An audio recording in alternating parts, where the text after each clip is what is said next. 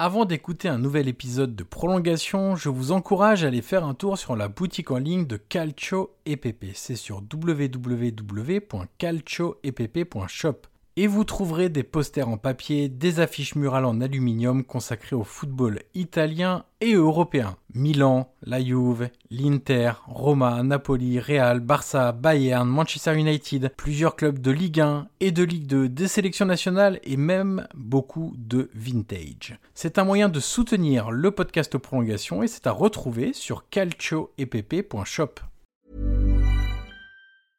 This is Paige, the co-host of Giggly Squad, and I want to tell you about a company that I've been loving, Olive and June. Olive and June gives you everything that you need for a salon quality manicure in one box. And if you break it down, it really comes out to $2 a manicure, which is absolutely insane. It's also so easy to get salon worthy nails at home with Olive and June. The difference between how your nails used to look when you did them yourself and now with the Manny system is a complete game changer. The best thing about Olive and June too is it's a quick dry, dries in about one minute, lasts for five days, and full coverage in up to one to two coats. Visit oliveandjune.com slash perfect Manny 20 for 20% off your first system. That's oliveandjune.com slash perfect Manny 20 for 20% off your first system.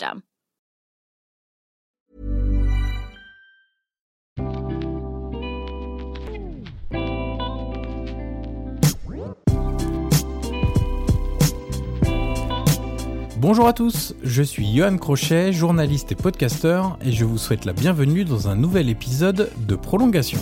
Prolongation est un podcast d'entretien où je rencontre des acteurs du football pour décrypter et découvrir les subtilités de leur métier. Dans des conversations de 30 à 60 minutes, nous discutons de leur métier pour mieux le décoder. L'idée est de donner des clés pour mieux comprendre le football avec ceux qui le font. Et vous le verrez, il n'est nullement question de buzz dans ces entretiens avec des entraîneurs, des préparateurs, des recruteurs, des formateurs, des joueurs et bien d'autres personnalités. D'ailleurs, si vous avez apprécié cet épisode ou les précédents, je vous encourage à mettre les 5 étoiles et laisser un commentaire sur Apple Podcast pour faire découvrir Prolongation au plus grand nombre. Aujourd'hui, je reçois Benoît Delaval, ancien préparateur physique du LOSC et aujourd'hui Head of Fitness avec Leeds United. Avec lui, nous avons évoqué toutes les problématiques de la préparation physique. Nous avons abordé son parcours, son quotidien, l'importance de la récupération, la préparation physique chez les plus jeunes, mais aussi son devoir de s'adapter à l'entraîneur en place et à ses préceptes de jeu. Nous sommes également revenus sur les différences entre le championnat français et le championnat anglais, sur la vie au quotidien en temps de coronavirus, et nous avons conclu avec trois questions pratiques. C'est un épisode, comme vous le voyez, très très dense. Voilà pour le résumé, il est temps maintenant de laisser la place à cette conversation avec Benoît de Laval.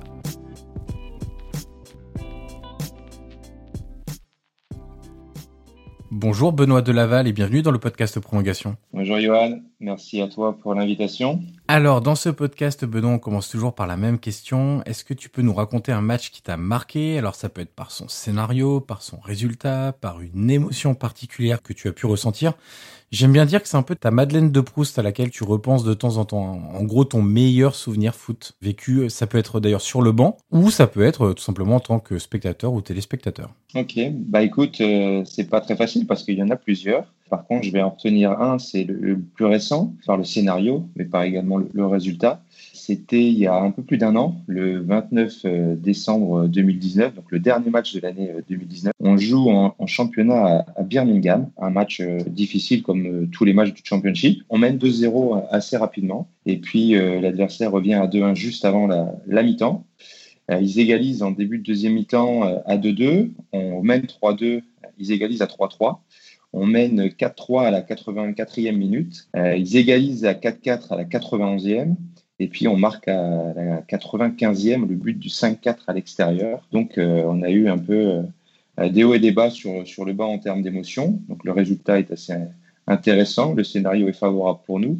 Euh, donc ce match-là, c'était peut-être le dernier où il y a eu des sacrées émotions en, en termes de résultats et de scénario. Il y en a forcément eu d'autres, mais celui-là, il est très intéressant.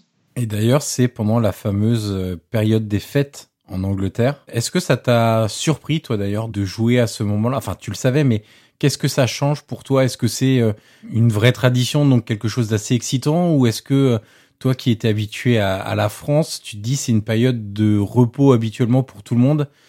Et c'est un peu dommage pour les organismes notamment puisque euh, on va beaucoup parler de ton métier, qui fait que bah, ça peut apporter un peu plus de problèmes que de joie pendant les fêtes. Maintenant, je suis, je suis habitué, donc, euh, donc ça va. Mais c'est vrai que la première saison, c'était difficile parce que quand on est euh, fin novembre, début décembre en France, on se dit, allez, dans trois semaines, un mois, on va pouvoir couper, il reste 5-6 matchs. Euh, donc la première saison, ça a été difficile de se dire qu'on n'allait pas pouvoir couper. Par contre, euh, quand on arrive dans, le Boxing Day, c'est vraiment sympa parce que euh, l'ambiance, les gens viennent en famille, même s'il fait froid dans les tribunes, c'est très agréable. et puis l'Angleterre vit football pendant une semaine. Il y a des matchs toute la journée à la télé avec des horaires de retransmission. Ça commence à midi pour finir à, 19h30. C'est vraiment, vraiment sympa. donc l'ambiance est top. Donc la première année un peu difficile, mais après euh, on s'y fait, on s'y habitue.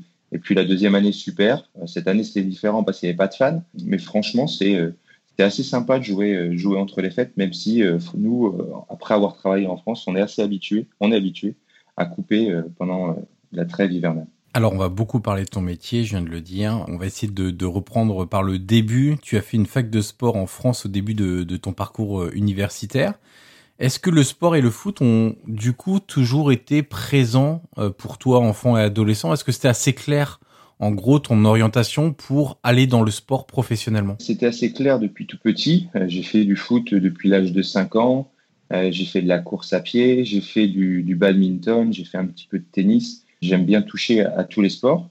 donc très rapidement, je savais que je voulais rentrer en fac de sport. Par contre, quand je rentre à, la fac de sport, c'est pour être euh, prof de PS. Et puis, euh, après avoir passé deux ou trois ans euh, sur les bancs de la fac, je me suis réorienté vers l'entraînement parce que, on va dire que la carrière de prof de PS m'attirait moins qu'une carrière dans le foot ou dans le sport professionnel. Je me suis un petit peu réorienté, mais après être rentré à la fac. Et ce qui a aussi modifié ma, vision des choses, c'est que parallèlement à mes formations universitaires, je passais mes diplômes d'entraîneur avec euh, la Fédération française de foot ou avec la Ligue Nord-Pas-de-Calais. Et euh, le discours euh, fédéral, on va dire, m'attirait plus que le discours de la fac pour devenir enseignant, enseignant de PS. Donc c'est pour ça que j'ai basculé vers l'entraînement, vers la préparation physique un peu plus tard. Alors, tu parlais de diplômes fédéraux que, tu as passés, tu as plusieurs diplômes universitaires. À quel moment, du coup, tu t'es orienté vers euh, la préparation physique dans tes études? Qu'est-ce qui t'a plu dans ce secteur au point de te dire, je vais aller là-dedans plutôt qu'ailleurs, par exemple, sur de, je sais pas, de l'entraînement plus classique, sur du management, etc. Qu'est-ce qui t'a attiré dans ce secteur autour de la performance sportive? Je pense que ce qui m'a attiré euh, au départ, déjà je me suis réorienté après ma licence, donc j'avais fait une licence éducation motricité à la fac. Donc euh, après cette licence, j'ai fait une maîtrise parce qu'à l'époque c'était pas un master, c'était une maîtrise. Et la maîtrise c'était euh, activité physique, nutritionnelle et mentale. Donc on rentrait dans la préparation physique. Et puis ce qui m'a attiré, c'était euh, le fait d'avoir un, contact direct avec les joueurs et puis d'avoir une discipline dans laquelle on pouvait évaluer euh, les effets par euh, des chiffres. Quand on teste quelqu'un, on peut avoir un test avant entraînement et après un entraînement de 8-10 semaines et retester pour avoir des valeurs. J'ai toujours aimé les chiffres. J'ai fait un bac S, donc j'ai toujours aimé les chiffres, euh, et puis je suis assez euh, cartésien. Donc euh, avoir dans le sport un domaine dans lequel on peut avoir une réflexion un peu plus objective, c'est quelque chose qui m'a toujours attiré. Et puis c'est aussi peut-être comprendre certains mécanismes qui te permettent ensuite de les adapter, de les ajuster, comprendre pourquoi un sportif peut être performant ou pas performant à travers quelque chose de plus, comme tu disais que tu étais cartésien, quelque chose de très j'allais dire froid comme le sont les mathématiques, c'est-à-dire euh, il n'y a pas de forcément beaucoup de place au doute quand on a les, chiffres sous les yeux. Quand on arrive à, isoler un, un, paramètre, un domaine, euh, effectivement, il y a un peu moins de place euh, au doute. Après, la performance, elle est tellement multifactorielle qu'il y, y, a plein de choses à prendre en compte. Mais si on arrive à isoler, effectivement, on peut réduire un petit peu la part subjective ou la part multifactorielle pour essayer de se concentrer sur un aspect. Donc voilà, moi j'aime bien avoir quelque chose où on peut, on matérialiser, où on peut chiffrer les effets de quelque chose. Et ça, c'est quelque chose qui m'a toujours attiré. Alors, tu t'es destiné à un parcours de, préparateur physique, mais tu commences ton parcours professionnel au LOSC en 2004 Et tu n'avais pas que des fonctions dans la préparation physique. Tu as coaché des équipes de jeunes, des U12 au U16, si je ne dis pas de bêtises. Euh, notamment. Est-ce que le fait d'avoir entraîné, du coup, t'a aidé, et t'aide d'ailleurs encore aujourd'hui, possiblement, dans ta relation avec les joueurs, alors peut-être les plus jeunes d'un effectif, parce qu'effectivement, quand on entraîne des U16, et ces jeunes adolescents, on ne les manage pas pareil que des trentenaires euh, qui ont déjà une carrière au haut niveau, mais euh, dans cet esprit de, management, de compréhension de leur quotidien, de la compréhension de leur génération, de l'athlète de haut niveau, dans la vue globale que représente aujourd'hui ton métier de préparateur physique, est-ce que ce passage par le côté entraîneur, éducateur, t'a aidé et t'aide encore aujourd'hui? Oui, euh, ça m'aide au quotidien. Je suis très euh, content et je trouve que c'est très utile d'avoir travaillé avec, euh, avec toutes les catégories d'âge. Alors en fait, je suis arrivé en, en 2004 à Lille j'avais les poussins à l'époque, donc euh, maintenant ça doit être U7, U8, U9, quelque chose comme ça. J'avais les poussins et puis très vite je suis passé sur des U12, U13, U14, U15. j'ai été embauché à temps plein en, 2006. Donc là j'avais les U13 et les U15. Et puis j'ai basculé sur la préparation physique en 2017. Euh, donc euh, trois ans après mon arrivée à Lille, toutes les catégories, les tout petits, U7, U8, l'après-formation, les années U12, U15 et puis après la formation de U16 à la réserve, on va dire m'a permis de travailler avec toutes euh, les générations. Et c'est vrai que c'est euh, très riche parce que euh, on peut comprendre, on peut peut-être comprendre plus facilement comment fonctionne un jeune, ce qu'il a traversé pour arriver tout en haut dans une équipe professionnelle. Et puis on connaît le parcours qu'il a traversé. Donc je trouve qu'aujourd'hui c'est très bien, surtout quand on intègre nous ici des jeunes de U18, des jeunes de U23 à notre équipe première. Euh, d'avoir travaillé avec, euh, avec des plus jeunes quand j'étais moi-même plus jeune. Alors tu as cumulé des fonctions de préparateur physique et, d'éducateur. C'est une question que j'ai souvent euh, à, l'esprit parce que la préparation physique, alors c'est un domaine qui est très très large et on va revenir dessus euh, en longueur, mais quand on introduit cette notion de préparation physique euh, tout au long du parcours dans un centre de formation, moi je me demande à quoi ça correspond cette préparation physique, notamment pour les plus jeunes. En gros, sur quoi on insiste, qu'est-ce qu'on fait, comment on le fait et quelles précautions on prend parce que faire du physique, du foncier, de la musculation sur notamment hein, pour ces domaines-là, sur des adultes, donc des adultes euh, qui sont euh, constitués de manière euh, complète et, terminée, n'est pas la même chose que de le faire sur des jeunes ou des adolescents qui sont, eux, pour le coup, en pleine croissance. Tout à fait. Après avoir commencé à prendre en charge la préparation physique du centre de formation à Lille en, 2007, on a vite créé un, un, programme ou un plan de formation sur le, sur le domaine athlétique pour englober tous les secteurs du, euh, du centre de formation, donc de l'éveil à la formation. Alors l'éveil, euh, c'est les années primaires, la préformation, c'est les années collège, et la formation, c'est euh, les années lycée et, et plus. Et donc, on avait mis en place un plan de formation sur l'ensemble de ces trois grands secteurs. Alors, en fonction du secteur, en fonction des, des années, on va faire des choses différentes, mais on peut faire plein de choses.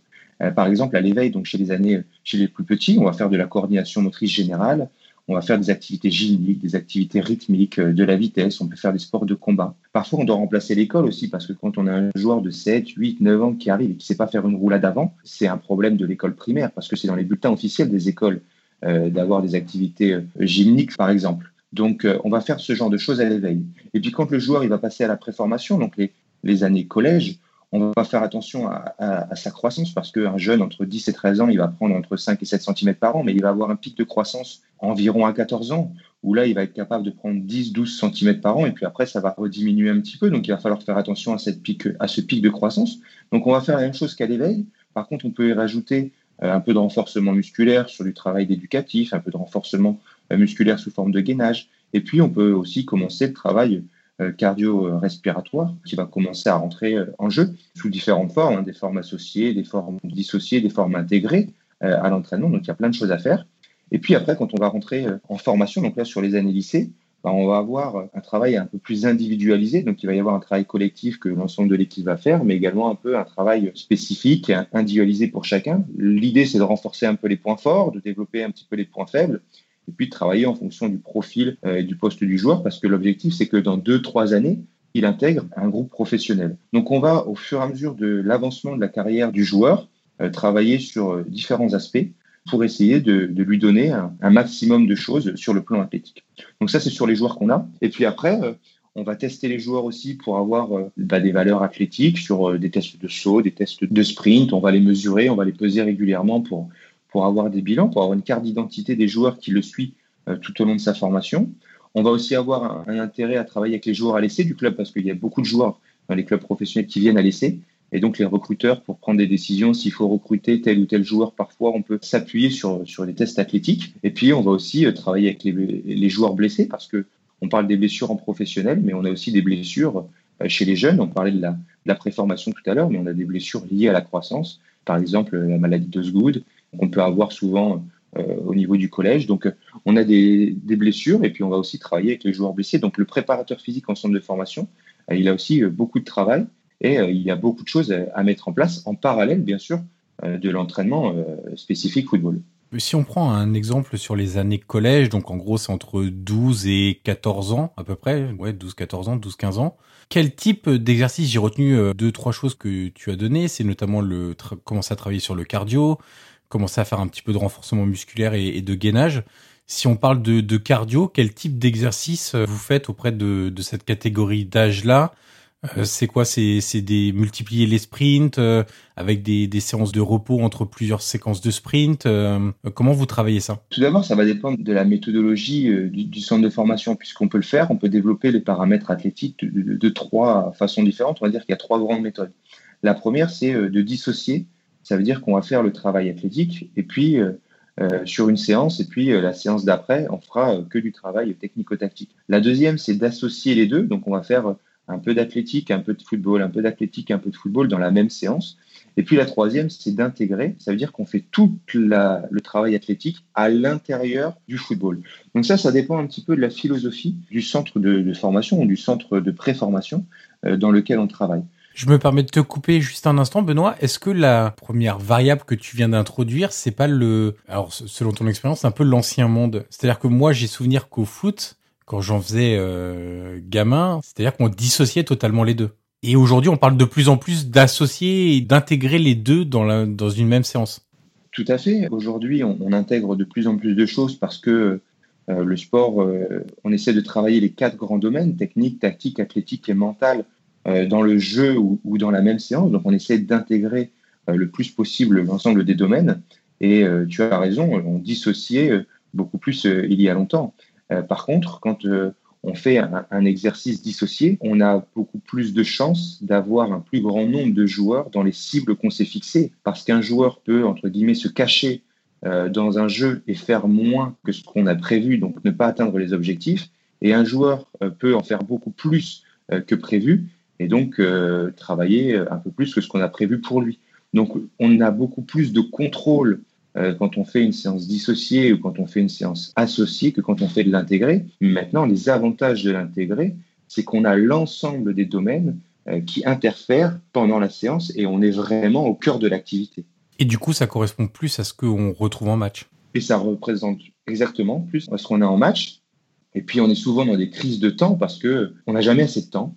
Donc, euh, quand on a 4, 5, 6 séances par semaine, le fait d'intégrer, nous permet de travailler plus de choses, pourrait nous permettre de travailler plus de choses en l'espace de 4 ou 5 séances, alors qu'on en aurait besoin peut-être d'une de plus si on faisait tout en dissocié, par exemple. Ouais, effectivement. Je sais pas si tu voulais ajouter quelque chose, parce que du coup, ça, ça a dérivé et je t'ai coupé euh, une fois que tu nous expliquais les, les différentes variables pour euh, répondre à la problématique de comment on travaille avec des catégories d'âge qui correspondent par exemple aux, années collège et comment on les fait euh, travailler sur le cardio, sur le renforcement musculaire, etc. Sur le cardio, ça dépend vraiment de, des objectifs, de ce qu'on veut faire, de la période de la saison, puisque en pré-saison, on va avoir des objectifs différents d'une période de saison. Euh, on peut faire du travail du travail continu, on peut faire du travail intermittent, on peut faire de la répétition de sprint avec des, récupérations plus ou moins importantes entre les efforts.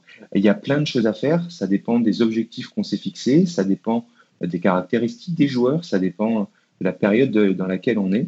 Euh, donc il y a plein de choses à prendre en compte pour définir le travail qu'on va faire avec un groupe. Tout à l'heure, tu disais que c'est au moment des années lycée que vous commencez à vraiment individualiser. Est-ce que ça peut être un peu plus tôt aussi?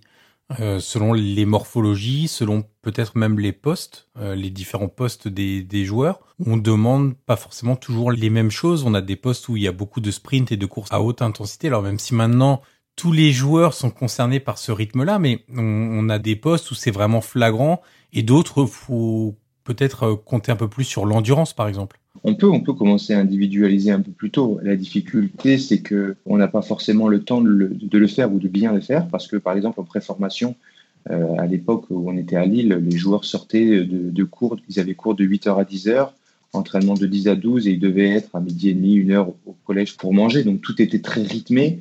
Euh, on n'avait pas forcément le, temps d'individualiser, donc c'était plus facile d'avoir une, préparation physique collective. Par contre, quand on arrive au centre de formation, on a un petit peu plus de temps puisqu'on a plus de séances par semaine. Les cours sont vraiment adaptés pour bien se, caler avec, avec les entraînements. Donc il y a toujours un socle commun, mais après c'est un petit peu plus facile d'individualiser. Et après, se spécialiser un petit peu trop vite, euh, parfois peut être euh, néfaste, on va dire. Donc, je suis pas non plus trop favorable à se spécifier ou être euh, vraiment trop rapidement dans l'individualisation parce qu'il peut y avoir des changements euh, de poste, euh, de, de, morphologie après la croissance ou pendant la croissance. Donc, je pense que démarrer trop tôt, c'est pas non plus une bonne chose. Alors entre fin 2007 et début 2017, tu t'occupes de la prépa physique notamment au centre de formation. Tu bascules avec l'équipe première début 2017, si j'ai les bonnes dates. Alors mine de rien, entre début 2017 et mi-2018, quand tu quittes le LOSC, tu collabores avec cinq entraîneurs différents. Patrick Colo, Franck Passy, Marcelo Bielsa, Joao Sacramento et Christophe Galtier. Euh, dans cette liste, qui marque, c'est qu'il y a des entraîneurs avec des styles de football euh, très différents, très marqués. Est-ce que le, du coup, le, style de l'entraîneur et ses préceptes de jeu, ses idées de jeu, comment il voit le jeu, ce qu'il demande à ses joueurs, peuvent changer ton travail, alors du jour au lendemain quand il y a un changement d'entraîneur, mais en tout cas par séquence et par période, selon l'entraîneur qui est en charge de l'équipe. Par exemple, si on a un entraîneur qui est sur du bloc bas euh, et euh, un jeu basé sur la, contre-attaque, ce sera pas la, même chose que sur un jeu de position, on est très haut sur le terrain et euh, où on doit attaquer et proposer des choses un petit peu euh, différentes avec le ballon. Comment ça influe ça, le style de, l'entraîneur, euh, sur euh, ton travail au quotidien? Alors ça, c'est une bonne question parce que, comme tu l'as dit, il y a vraiment des, styles de jeu différents. Le bloc bas avec que des contre-attaques va être différent du, bloc haut où on cherche à, presser et à récupérer le ballon le plus vite possible à la perte. Donc forcément, on va devoir adapter un petit peu euh, le travail qu'on fait au, style de, style de jeu. Alors, il faut savoir que toutes les équipes, elles vont courir, toutes les équipes, elles vont sprinter, euh, toutes les équipes, elles vont avoir des duels à jouer. Mais après, il y a quand même une dominante ou un style de jeu à respecter. Et donc, on va essayer de proposer euh, une préparation physique adaptée au style de jeu de, de l'entraîneur. Ce qui est important, c'est de connaître le style de jeu et de connaître les caractéristiques des joueurs. Donc déjà, on va avoir un gros travail d'analyse sur les données de l'équipe en match. On va se créer un petit peu ce qu'on appelle ici des, ou des game références. Euh, ce qu'on fait euh, sur, sur le match. Voilà, un match euh, pour cette équipe, c'est autant de kilomètres parcourus, autant de distance à haute intensité, autant de distance en sprint. Et on va faire la même chose pour chaque joueur. Et ensuite, on va se dire, bah voilà, dans une semaine, nous, en termes de distance totale parcourue, notre joueur, il doit faire 200% en une semaine de 5 séances. Par exemple, il va faire 10 km sur un match. Sur les 5 entraînements de la semaine, il doit faire 20 km. Mais sur les paramètres cardio-respiratoires, en termes de distance totale parcourue, en termes de, distance à haute intensité en sprint, mais également sur les paramètres neuromusculaires, en termes de nombre d'accélérations, en termes de nombre de décélérations. Et on va se dire, voilà, pour être capable de performer le week-end et de faire 100 accélérations maximales, il doit en faire autant la semaine. Pour qu'il soit capable d'en faire autant la semaine, en salle de muscu, je dois faire ça. Et puis, on va essayer de construire notre façon d'entraîner les joueurs pour que le week-end, ils puissent performer et pour euh, qu'ils puissent, ça puisse matcher avec le style de jeu de l'entraîneur. Donc c'est le plus difficile, mais cette euh, connaissance euh, de l'équipe, cette connaissance des joueurs, cette connaissance du style de jeu va nous permettre de travailler la semaine en fonction du style de match qu'on va avoir à jouer le week-end. Tu disais, il y a une partie importante, c'est de faire une évaluation de ce que l'équipe et donc du coup les joueurs de manière individuelle sont capables de faire. Alors quand c'est simplement un changement d'entraîneur dans un même club, ça veut pas dire que tous les joueurs changent. Donc du coup, tu as quand même quelques valeurs de référence. Bien évidemment, il y a des joueurs qui arrivent, qui partent, ça c'est le mercato, on, on, sait tout ça. Mais par exemple, si je prends dans le cas d'un changement de club, comme lors de l'arrivée à Leeds, quand tu fais ton, ton analyse, ta première analyse, alors je sais pas sur combien de jours ou de semaines tu fais cette analyse-là, par exemple, combien de temps ça te prend pour euh, avoir des valeurs de référence que tu estimes euh, justes ou en tout cas le, plus proche de la réalité, mais est-ce que tu as pu être surpris entre les premières valeurs que tu as et les valeurs qui peuvent être un petit peu différentes, revues à la hausse après, je sais pas, 4 euh, semaines, 5 semaines, 6 semaines, 8 semaines d'entraînement et d'habitude à un nouvel entraîneur, à un nouveau style de jeu Alors, tout d'abord, il, y a, plusieurs euh, styles de changement. Euh, le premier, c'est quand il y a un changement d'entraîneur comme à Lille. Il faut savoir qu'un changement d'entraîneur, un changement de coach, c'est toujours difficile pour le club, mais également pour le staff qui travaille avec lui, parce qu'il faut tout réadapter, réajuster. Mais là, comme tu l'as dit, on connaît les joueurs parce qu'on était avec. Donc, il faut s'adapter au style de l'entraîneur. Par contre, c'est totalement différent quand moi j'arrive à Leeds à l'été 2018, parce que là, même si je connais le style de jeu de l'entraîneur, je ne connais pas du tout les joueurs. Donc là, j'ai demandé aux sport scientistes, mais on y reviendra plus tard, je pense, qui était ici, de ressortir l'ensemble de l'année qui avait été écoulée, l'ensemble de l'année. Parce que je voulais avoir, on va dire, une évaluation diagnostique un petit peu avant de commencer de l'ensemble des joueurs. Donc j'ai des données importantes, j'ai beaucoup de données euh, quand j'arrive. Je sais tout de suite que les données, elles sont insuffisantes, toutes les valeurs, elles sont pas assez élevées par rapport à ce que nous, on veut faire. Je le sais tout de suite. Mais euh, ça me permet d'avoir une idée des gains qu'on doit donner aux joueurs pour que ça puisse matcher avec ce que nous, on veut faire. Donc ça me permet d'avoir euh, une différence parce que je sais là où je veux aller et je sais le niveau de départ. On n'a pas beaucoup de semaines parce qu'on est euh, le 25 juin 2018 et le championnat il doit démarrer le 4 ou 5 août 2018. Donc on a six semaines, on n'a pas beaucoup de temps, mais je sais déjà le progrès que les joueurs doivent faire pour matcher avec, le style de jeu de l'entraîneur. Et hum, combien de temps, quand il y a un changement aussi euh, radical de façon de voir le jeu et donc du coup dans ce qui est demandé aux joueurs, euh, tu disais que les valeurs étaient insuffisantes quand tu es arrivé. Au bout de combien de temps tu les as jugées suffisantes après une nouvelle étude de, des données que tu pouvais avoir après les entraînements ou après les matchs? C'est pour essayer de comprendre le, parcours en fait et, combien de temps il faut vraiment aussi pour les joueurs pour s'adapter à un changement aussi euh, bon, radical, euh, oui et non, mais aussi important Alors, les, effets, on va les voir assez vite parce que euh, on va changer la façon de s'entraîner, on va changer beaucoup de choses, donc on, va les voir assez vite, mais on est des, éternels insatisfaits et, on en veut toujours plus et on veut tendre à, la perfection, même si ça n'existe pas, on va dire. On voit des effets rapides, mais après, il va falloir continuer à progresser. Et pour moi, on est encore en train de progresser. Si on regarde nos valeurs de championship de première saison elles sont inférieures à nos valeurs de deuxième saison et nos valeurs de première ligue sont inférieures à nos valeurs de championship de deuxième saison. Donc on est toujours en train de progresser dans certains domaines. Alors je dis pas que c'est que grâce au travail, c'est aussi par rapport au style de match, euh, au contexte dans lequel on joue, à la division dans laquelle on joue, à nos adversaires, aux caractéristiques des joueurs aussi, parce qu'on a recruté des joueurs qui ont permis à l'équipe de progresser sur le, sur le plan athlétique. Donc il y a plein de paramètres qui influencent euh, la performance athlétique. Mais on a des gains rapides sur la première pré-saison, mais après on a toujours des gains et on va toujours chercher à, faire progresser l'équipe. Une question que je me posais, c'est euh, parce que je, je faisais un, espèce de comparatif qui vaut ce qui vaut avec les, les entraîneurs, mais tu sais, on dit souvent que les entraîneurs ont des idées très précises de ce qu'ils veulent. C'est-à-dire que, alors ça peut évoluer dans le temps. Il y a des entraîneurs qui peuvent devenir parfois un peu plus euh, flexibles dans leurs idées et d'autres non.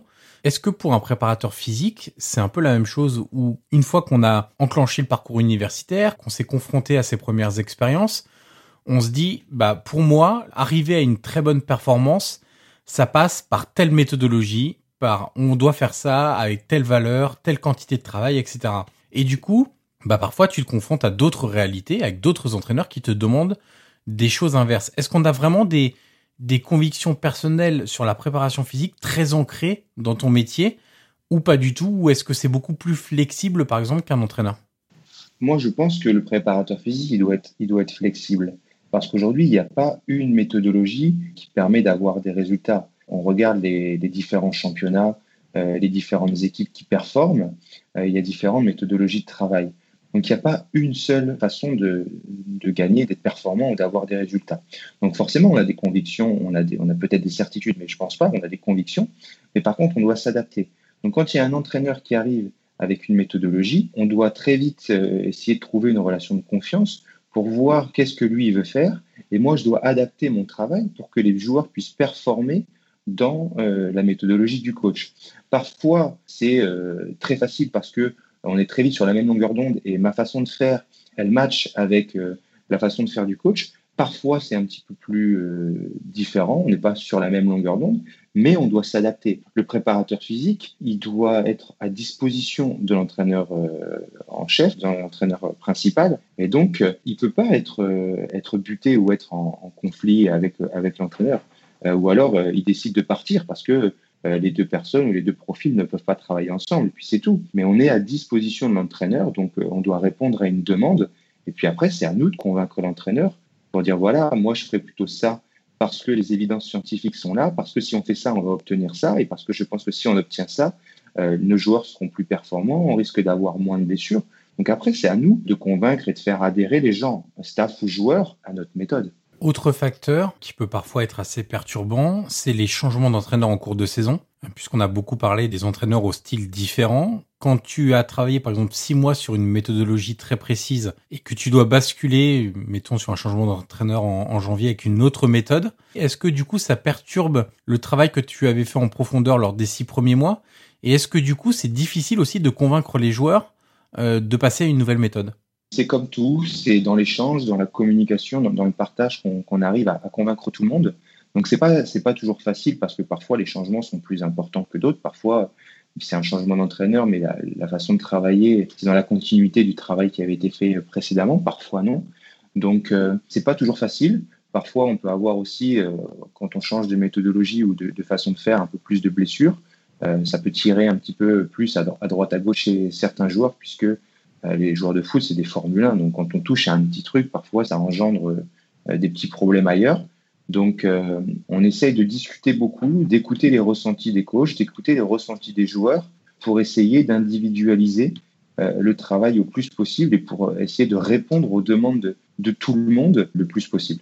Alors aujourd'hui, tu travailles, on a commencé à l'évoquer, tu travailles à Leeds United, tu es le Head of Fitness. Est-ce que tu peux nous dire en quoi consiste ton travail qui n'est plus celui de simple, alors quand je dis simple, c'est pas du tout péjoratif, préparateur physique, parce que tu as d'autres responsabilités aujourd'hui C'est ça, aujourd'hui j'ai un, poste de Head of euh, Fitness, donc en fait je suis bah, préparateur physique euh, numéro un, mais je chapeaute l'ensemble du département de préparation physique. Donc pour expliquer, il y a trois staffs, il y a le staff technique qui est euh, le staff avec tous les assistants, l'entraîneur des gardiens. Il y a le staff médical qui est euh, géré par un, responsable médical avec les kinés et, les docteurs. Et puis il y a un staff de préparation physique. Donc moi, je, manage ce staff.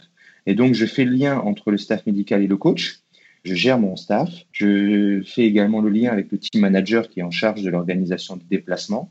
Et puis je fais le lien avec le staff technique pour gérer et organiser les séances d'entraînement. Donc je suis un petit peu au milieu de tout le monde j'ai un staff à manager, mais je suis après au milieu des différents staffs pour essayer de, que tout le monde euh, arrive à travailler ensemble. Est-ce que le, la réathlétisation fait partie de ton département ou du secteur médical? Ça, c'est une très bonne question parce que ça dépend des staffs. Euh, chez nous, on a un préparateur physique qui est en charge des blessés et qui est rattaché à mon staff. Mais il y a certains staffs de première ligue ou en France où le réathlétisateur, comme on peut l'appeler, il est rattaché au staff médical. Chez nous, il est sous ma responsabilité. D'accord. Parce que ça, c'est un, des domaines très importants quand on parle de la préparation physique. Alors, c'est toujours un peu vague parce qu'on peut y mettre beaucoup de choses et, et, je pense que la définition, finalement, elle dépend aussi de, des sensibilités de, de chacun. Mais la réathlétisation, aujourd'hui, est un secteur, je sais pas si on peut l'appeler comme ça, une activité euh, qui est très importante parce qu'on sait que les corps sont de plus en plus sollicités, qu'il y a, alors je sais pas s'il y a de plus en plus de blessures, mais en tout cas, euh, il faut gérer pas mal de blessures, encore plus dans des saisons qui sont très ramassées comme la saison 2021 euh, avec des calendriers vraiment démentiels. Quelle est la passerelle entre le médical et ton département du coup sur cette thématique-là? Et comment bien travailler ensemble et essayer de bah, de contenter tout le monde, c'est-à-dire que l'entraîneur aimerait que les joueurs reviennent le plus rapidement possible, Parfois, on a le médical qui freine un peu parce que bah, quand on est médecin, on a aussi en tête évidemment la santé du joueur et pas la santé seulement à l'instant T, mais aussi ce qui peut se produire derrière dans sa carrière et aussi dans sa vie d'homme. Toi qui es un peu entre les deux du coup, qui euh, a le responsable de la réathlétisation, enfin le préparateur physique et réathlétisation sous, euh, sous ton égide, comment tu gères un peu ça au quotidien? Le réathlétisateur ou, la réathlétisation, c'est comme tu l'as dit, euh, un domaine très important aujourd'hui. Euh, de toute façon, c'est simple. Et, euh, dans mon département, la personne avec qui je passe le plus de temps, c'est avec lui, le réathlétisateur. Et dans le staff médical, je passe énormément de temps avec le responsable médical. Et on passe énormément de temps à trois. Parce qu'aujourd'hui, c'est très très important qu'on soit sur la même longueur d'onde, qu'on échange constamment. Euh, c'est simple, quand je suis arrivé à Lille, à Leeds, pardon, il y avait un, bureau avec la préparation physique, on était quatre ou cinq dedans. Il y avait un bureau juste à côté avec les quatre kinés la première chose qu'on a fait, c'est qu'on a enlevé le mur entre les deux. pour que les informations elles passent et qu'on communique sans arrêt. Et aujourd'hui, on a un open space où on est neuf parce qu'on a besoin d'échanger. Et euh, les kinés euh, parlent avec les préparateurs physiques, les préparateurs physiques parlent avec les kinés toute la journée et on essaie d'échanger pour qu'on soit sur la même longueur d'onde. Parce que si un joueur demande quelque chose à un kiné et qu'une demi-heure après, il demande quelque chose au réplicateur et que les deux euh, n'ont pas la même réponse, il va y avoir un, intervalle et le joueur va entrer dans cet intervalle. Donc c'est important que tout le monde soit sur le même niveau de communication, au même niveau d'information. Et donc on échange constamment parce que, comme tu l'as dit, il faut que les blessures, on en ait forcément le moins possible. Une fois qu'on en a, il faut que les joueurs y reviennent parce que tout le monde pousse pour qu'ils reviennent vite. Et puis on sait aussi que euh, une première blessure va engendrer euh, des possibles récidives. Et euh, les récidives, bah, elles sont importantes, elles sont plus longues en, termes de délai. Et donc il faut que la première blessure, elle soit bien soignée pour aussi éviter les récidives dans le futur. Alors là, tu disais que vous étiez dans un open space avec neuf personnes qui mêlent le médical et ton département de, préparation physique, de, fitness. Est-ce que tu peux nous détailler un petit peu ce, ce staff-là? Parce que on a des éducateurs euh, amateurs qui nous écoutent, on a des personnes qui sont issues du milieu professionnel et on a aussi beaucoup d'amateurs de, foot, euh, de, de, passionnés de foot euh, qui ne se rendent toujours compte des réalités des, clubs qui aimeraient en savoir plus. Est-ce que tu peux nous détailler un peu la constitution, alors soit des deux départements, mais au, moins de ton département pour que les gens se rendent compte de ce qu'est la préparation physique ce que ça nécessite en termes de ressources humaines dans un club de, de haut niveau? Oui, tout à fait. Alors, le staff médical, il est géré par un responsable médical. En dessous de lui, il y a quatre euh, kinés à temps plein. Euh, il y a deux médecins, un qui est à temps plein et un qui est à mi-temps. Et puis euh, après, on a un réseau euh, de personnes qui travaillent pas pour le club, qui sont pas salariés du club, mais avec lesquels on travaille régulièrement. C'est les consultants, les spécialistes euh, qu'on a autour du club qui nous, nous, servent à avoir des avis sur une blessure en particulier, mais qui nous servent également à faire des radios, des IRM, des échographies. Donc ça, c'est le staff médical. Et après, mon département de, de préparation physique, il y a un préparateur physique adjoint qui est également sport scientiste, donc c'est une double casquette.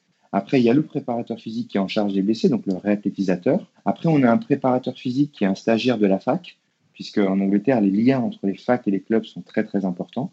On a un stagiaire de la fac qui est à temps plein. Et ensuite, on a un nutritionniste euh, à temps plein au club. Donc moi, mon secteur, c'est quatre personnes qui sont euh, directement sous ma responsabilité. Ce qui est intéressant de noter, c'est qu'au final, le secteur médical est plus staffé, entre guillemets, que ton département alors qu'il doit prendre en charge moins de joueurs, non euh, Quelque part. Est-ce que c'est un témoin de l'importance, justement, de ce que je disais tout à l'heure, de, remettre sur pied euh, rapidement et, alors c'est pas seulement rapidement, hein, c'est le mieux possible pour éviter notamment les rechutes, comme tu le disais, euh, les joueurs? Le, staff médical, il va avoir une importance quand les joueurs sont blessés, mais également quand les joueurs sont sains et sont prêts à jouer. il va y avoir du travail de massage, de récupération, d'activation avant les matchs ou avant les, séances d'entraînement. Donc euh, avoir euh, quatre kinés, euh, à l'époque à Lille, il y avait aussi quatre kinés. Quatre kinés aujourd'hui, c'est, je ne vais pas dire le minimum, mais on avait déjà quatre kinés en, deuxième division, en championship à Leeds. C'est même pas le fait d'être monté en première ligue pour laquelle on a embauché une personne supplémentaire. On avait déjà quatre kinés en championship parce que les, les, kinés ou le staff médical travaillent forcément avec les joueurs blessés, mais aussi avec les joueurs sains au quotidien. Euh, il y a des, comme je l'ai dit, euh, massage, récupération, mais il y a aussi euh, des bobos au quotidien. Il y a aussi des straps à faire quasiment tous les jours pour les joueurs. donc, il y a du travail tous les jours, que les joueurs soient blessés ou que les joueurs soient prêts à jouer. Petite question pratique, euh, puisque j'ai entendu le mot activation, alors je ne sais pas si je suis une association d'idées qui n'est pas la bonne. On voit depuis quelques mois, peut-être pas tout à fait saison, si, allez, on va dire saison, euh, tu sais, au début de la deuxième mi-temps, quand les joueurs reviennent du vestiaire, alors c'est le mot activation qui m'a fait penser, et c'est peut-être pas la bonne notion, hein, peut-être que je suis pas du tout dans le vrai là-dessus, mais on voit des, tu vois, un, préparateur physique euh, qui euh, installe deux trois plots, deux trois choses pour que les joueurs commencent à réactiver, du coup je sais pas si c'est le bon terme, les muscles, leur corps, etc. après 15 minutes où bah, du coup, on a fait retomber un peu euh, toute la tension musculaire, euh, toutes les tensions tendineuses, etc. Est-ce que tu peux, est-ce que vous le faites vous déjà? Et est-ce que euh, l'apport est réel? Et alors, si vous le faites, j'imagine que c'est réel. Mais comment vous l'avez évalué là-dessus? Oui, alors moi je le fais. On fait un petit rééchauffement, plus qu'une réactivation. On va appeler ça un rééchauffement juste avant le, coup d'envoi de la deuxième mi-temps. Alors, en fait, la, la température musculaire augmente pendant la première mi-temps Donc on va la faire monter pendant l'échauffement, elle va redescendre un petit peu entre la fin de l'échauffement et le début du match. Euh, donc là, pendant la première mi-temps, la température musculaire va être élevée. Et puis le fait de redescendre, euh, de rentrer au vestiaire, elle va redescendre pendant la mi-temps. Donc l'objectif, c'est de remonter un petit peu la température musculaire, puisqu'on sait que la température musculaire, elle a une importance dans la performance en sprint, par exemple, ou en saut. Alors ça se joue à quelques pourcents, mais si je fais un sprint à froid, entre guillemets, avec une température musculaire euh, inférieure à une température musculaire qui est supérieure d'un ou deux degrés, ma performance en sprint va être légèrement inférieure. Donc d'où cette euh, rééchauffement juste avant le coup d'envoi de la deuxième mi-temps pour permettre aux joueurs de rentrer dans la deuxième mi-temps avec une température musculaire un petit peu supérieure à la température musculaire qu'ils peuvent avoir juste après être sortis du vestiaire. D'accord.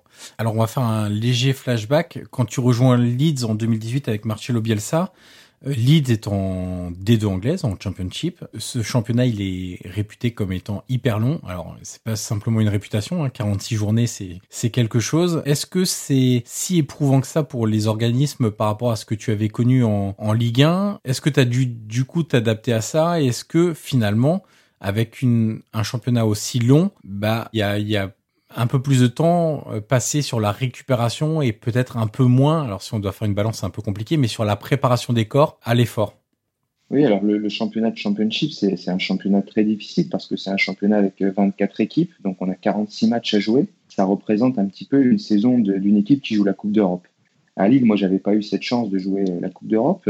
La dernière saison à Lille, on avait eu une période chargée au mois de décembre, au mois de janvier, parce qu'on avait quelques matchs de coupe à jouer, quelques matchs en milieu de semaine. Par contre, avant décembre et après, on va dire à partir de février, on joue quasiment un match par semaine. Par contre, en championship, dès le mois d'août, on joue deux, mois par, deux matchs par semaine régulièrement. Et tout au long de l'année, euh, on joue euh, le mercredi ou le, ou le mardi.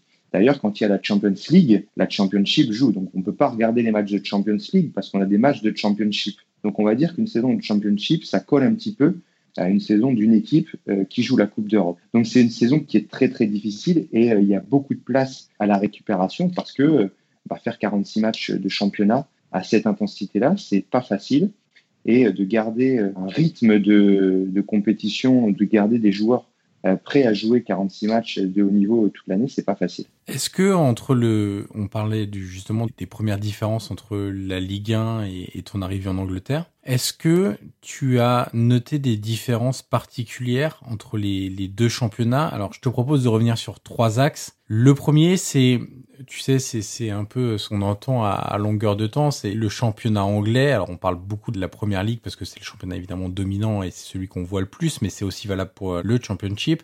C'est un championnat très physique, qui est très énergivore, qui demande beaucoup sur le plan athlétique. Est-ce que toi, tu as noté plus de blessures dans ce championnat-là, donc en D2 anglaise, ou même éventuellement en première ligue, maintenant que tu as un peu plus de recul?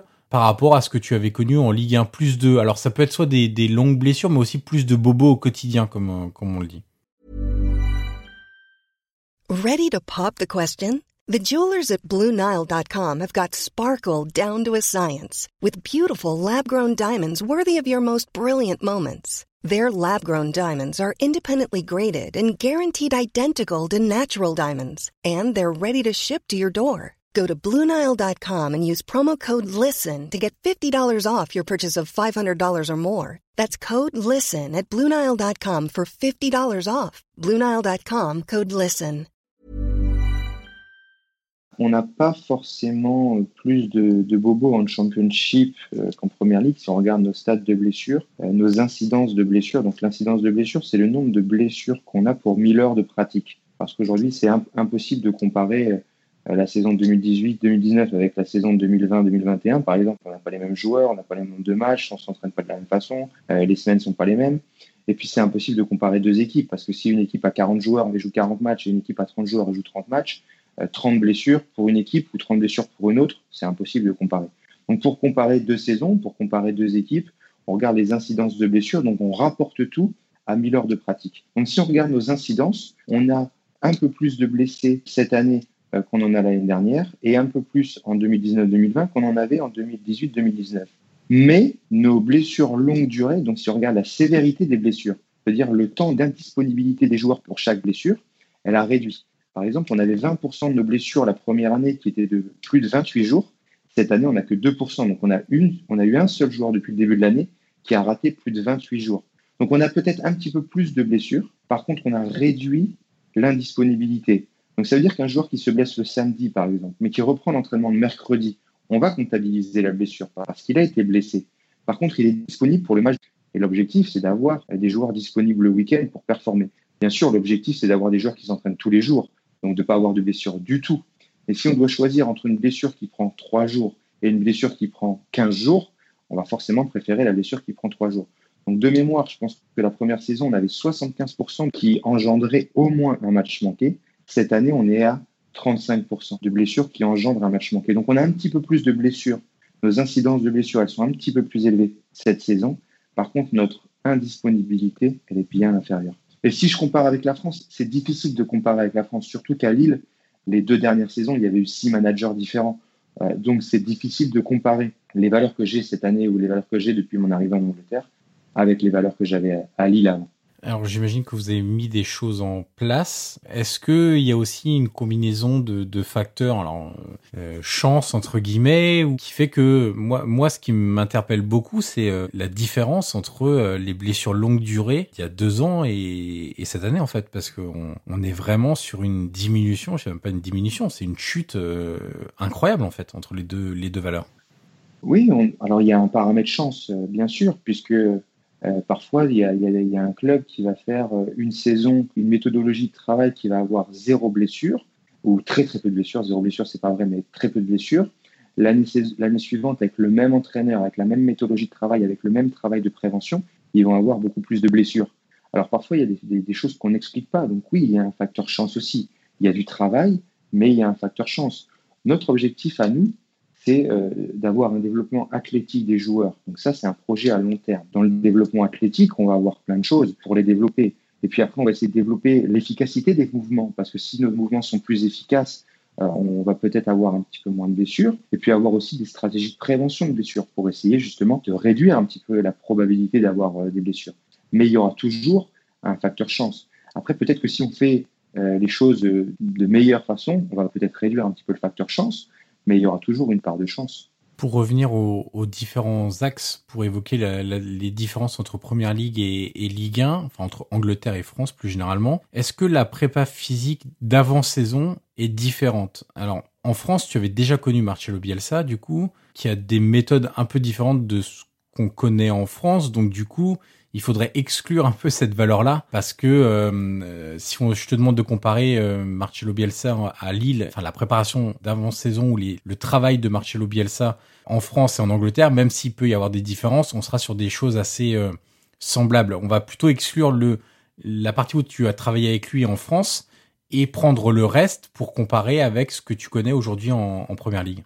La préparation physique d'avant-saison, c'est toujours une période très très importante dire que la préparation physique en France et en Angleterre est, totalement différente, ce serait pas vrai parce que on va toujours s'adapter à l'entraîneur avec lequel on travaille, dans le contexte dans lequel on travaille, dans le club dans lequel on travaille. Donc, on va toujours s'adapter euh, au contexte. ce qui est sûr, c'est qu'en Angleterre, même si euh, on a travaillé trois saisons avec le, moi, ça fait trois saisons que c'est la même, la pré-saison avec le même entraîneur, on a fait trois pré-saisons totalement différentes pour plusieurs raisons. Donc, même avec le même entraîneur, on a fait trois pré-saisons différentes. Et je vais développer un tout petit peu, mais la première année, quand on arrive, le championnat s'est terminé aux alentours du 3 mai. On récupère les joueurs le 25 juin. Euh, donc il y a eu sept semaines de vacances. Le programme d'intersaison, il avait été fait par le staff précédent. Donc je n'avais pas le contrôle sur le programme de pré-saison.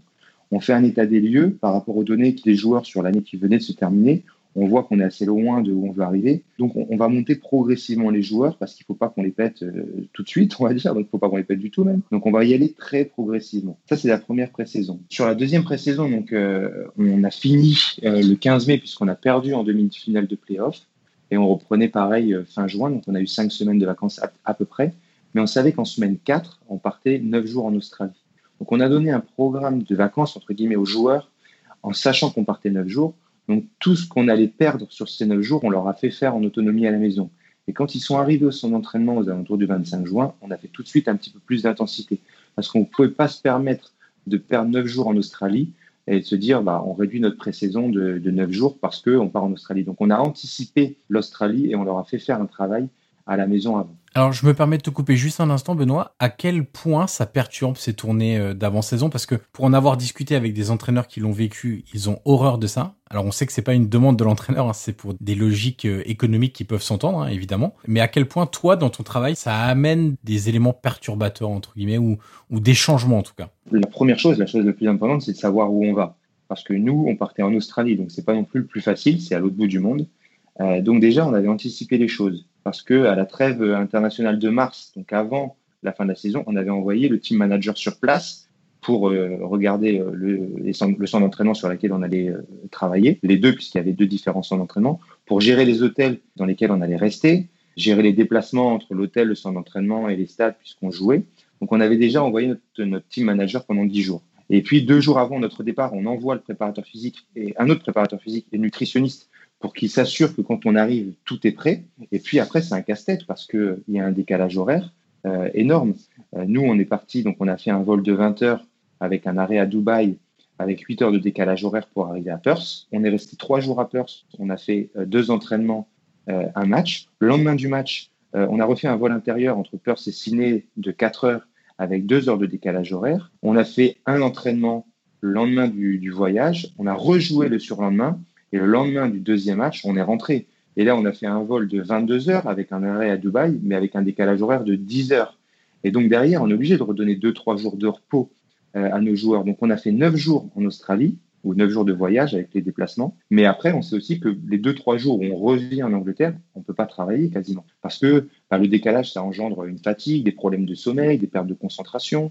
Donc il y a, y a plein de stratégies, des stratégies nutritionnelles qu'on doit prendre en compte et donc, on doit se mettre en, relation avec la compagnie aérienne, mais également avec l'hôtel dans lequel on va résider, des stratégies d'hydratation pendant les vols, des stratégies de sommeil parce que il faut qu'on essaie de se resynchroniser avec l'horaire qu'on va avoir à notre arrivée. Donc, par exemple, on est arrivé à 17h30, on avait euh, demandé aux joueurs de résister à la sieste euh, en arrivant pour essayer de se recaler, d'avoir une vraie nuit de sommeil, mais c'était difficile. On a des stratégies pendant l'avion pour éviter de rester assis ou allongé euh, pendant 10-12 heures de suite. Donc il y a plein de choses à, prendre en compte. C'était la première fois que ça m'arrivait, une tournée euh, en Australie, j'avais jamais vécu ça avant. Euh, donc c'est très difficile parce que on peut pas travailler comme on le souhaiterait, surtout dans une période de préparation qui est importante. Vas-y, je te laisse reprendre sur ta troisième pré-saison du coup, celle en première ligue. Et puis celle en première ligue, bah, comme euh, c'est une, une, pré-saison particulière parce qu'on doit terminer le championnat de championship le 22 juillet par la montée. Donc, on reprend aux alentours du 12 août. Donc là, il n'y a que trois semaines. Donc, on leur donne un programme à faire aussi pendant les vacances. Mais il y a surtout beaucoup de repos. Parce qu'au mois de juillet, on avait enchaîné entre le 21 juin et le 22 juillet neuf matchs, les neuf derniers matchs de championship. Et puis, ils reviennent le 12 août.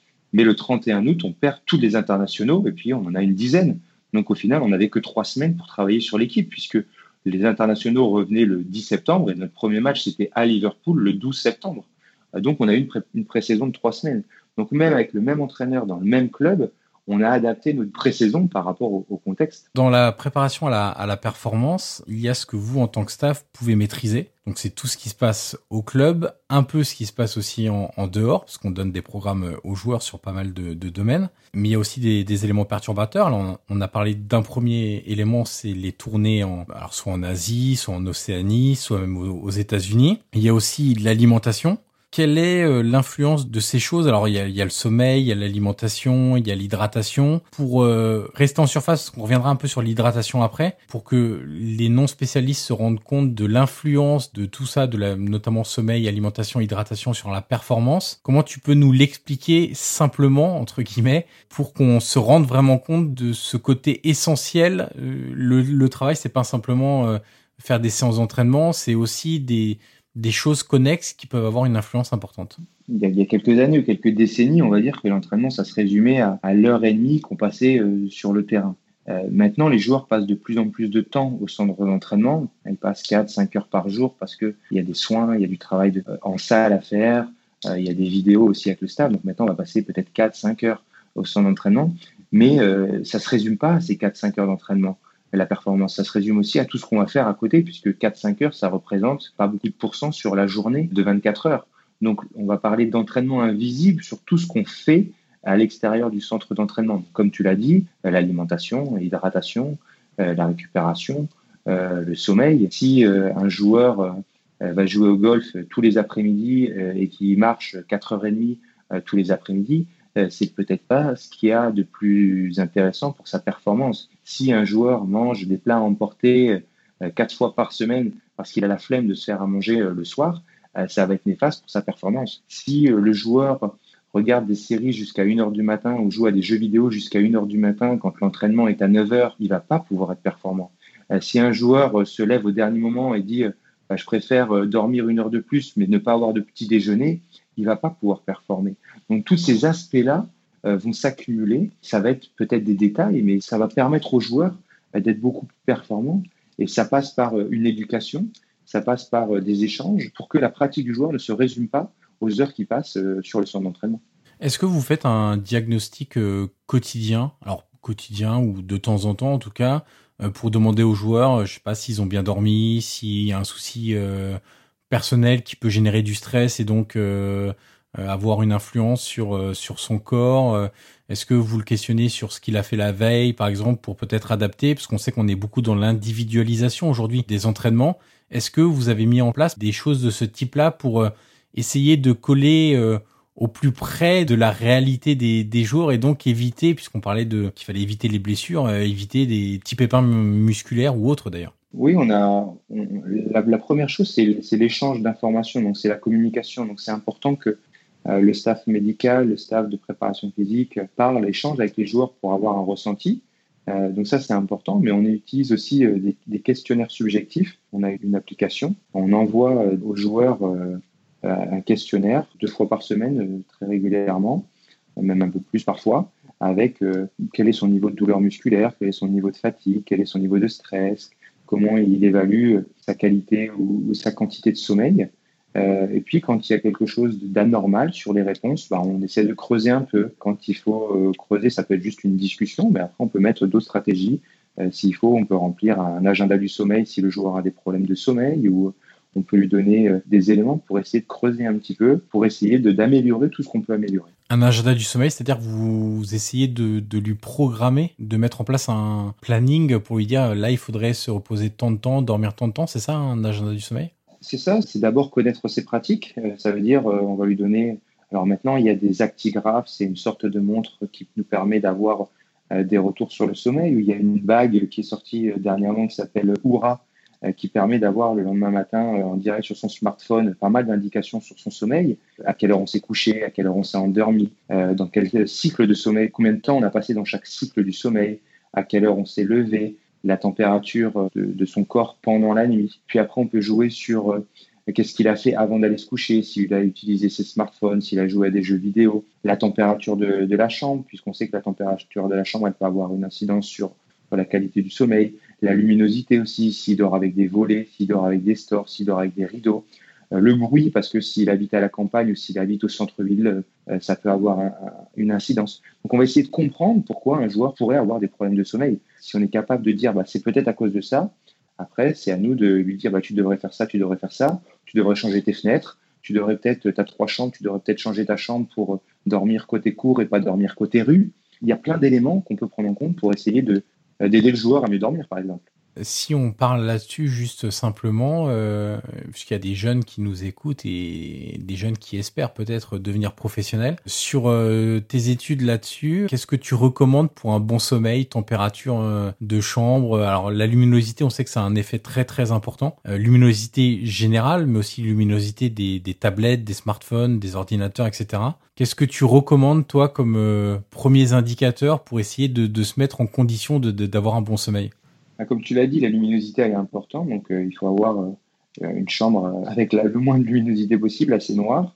la température, souvent on dit que c'est aux alentours de 18 à 20 degrés, donc c'est important d'avoir un petit thermomètre dans sa chambre. Ensuite, c'est important d'éviter les smartphones euh, dans l'heure euh, avant d'aller se coucher. Souvent, on dit que les smartphones, ils ne devraient pas être dans, la chambre, donc on devrait les éteindre euh, avant ou les mettre de côté avant. Il y a une aussi une, fonction sur iPhone, par exemple, qui s'appelle Night Shift, qui permet de réduire la lumière bleue des écrans. Ça, c'est important. Et puis après, il y a aussi la régularité dans les horaires de coucher. Ça veut dire que si un joueur va se coucher une fois à 23 heures, la nuit d'après à 1 heure, la nuit d'après il revient à 23 heures, la nuit d'après à 1 heure, c'est très difficile donc d'avoir un horaire classique et, d'essayer de coller à son rythme le plus souvent possible. On sait que notre organisme se, cale sur, sur un cycle et plus on respecte ce cycle, plus c'est facile pour, pour s'endormir, plus c'est facile pour se réveiller le matin. Euh, donc, c'est des habitudes de, sommeil qu'on doit, qu'on doit adopter. C'est l'importance de l'horloge biologique et qu'elle soit bien calibrée pour être bon dans la performance ensuite. On évoquait les perturbateurs. Un dernier perturbateur, enfin, quoi qu'on va évoquer, et pas des moindres, ces derniers mois, c'est la crise sanitaire, le, le Covid-19. Qu'est-ce que ce virus a changé pour vous dans, dans votre organisation? Alors, on peut déjà faire un premier point pour que tu nous racontes brièvement ce qui s'est passé lors du premier confinement anglais de 60 jours, je crois, si j'ai trouvé les bonnes euh, dates. 60 euh, jours pendant lesquels la saison était suspendue, puisqu'elle s'est terminée, mais elle était suspendue. Et puis, euh, ça c'est le premier axe. Et le deuxième axe, c'est bah, la reprise aujourd'hui avec tous les protocoles en vigueur, c'est comment vivre quand on est dans un club de foot avec la situation sanitaire actuelle. C'est ça, sur les, sur les dates, c'est ça. Donc, on a joué le, dernier match le, 7 mars contre euh, Huddersfield et on a repris le, 21 juin euh, à Cardiff. Donc, il y a eu plus de trois mois. Donc, on n'a pas été arrêté plus de trois mois, mais on a été arrêté euh, en compétition plus de trois mois. et on a passé neuf semaines quasiment coupées où on ne pouvait pas s'entraîner.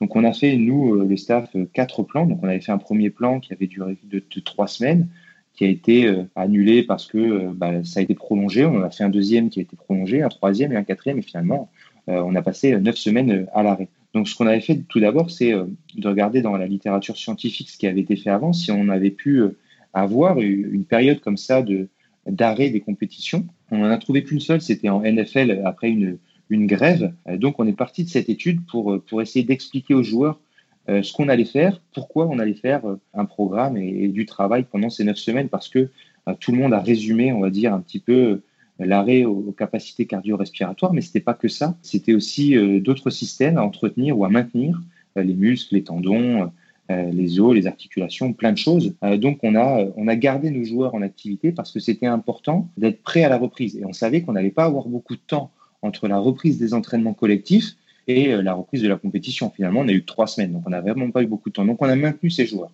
Et donc sur ces euh, neuf semaines, on a d'abord le premier jour vidé dans nos deux salles de muscu, la salle de muscu des pros et la salle de muscu euh, du centre de formation, pour livrer à chaque joueur une mini salle de muscu. Donc ils avaient tous un vélo, ils avaient tous un petit peu de matériel avec des mini bandes, des élastiques, un TRX, des tapis, un ballon suisse, quelques poids pour pouvoir travailler.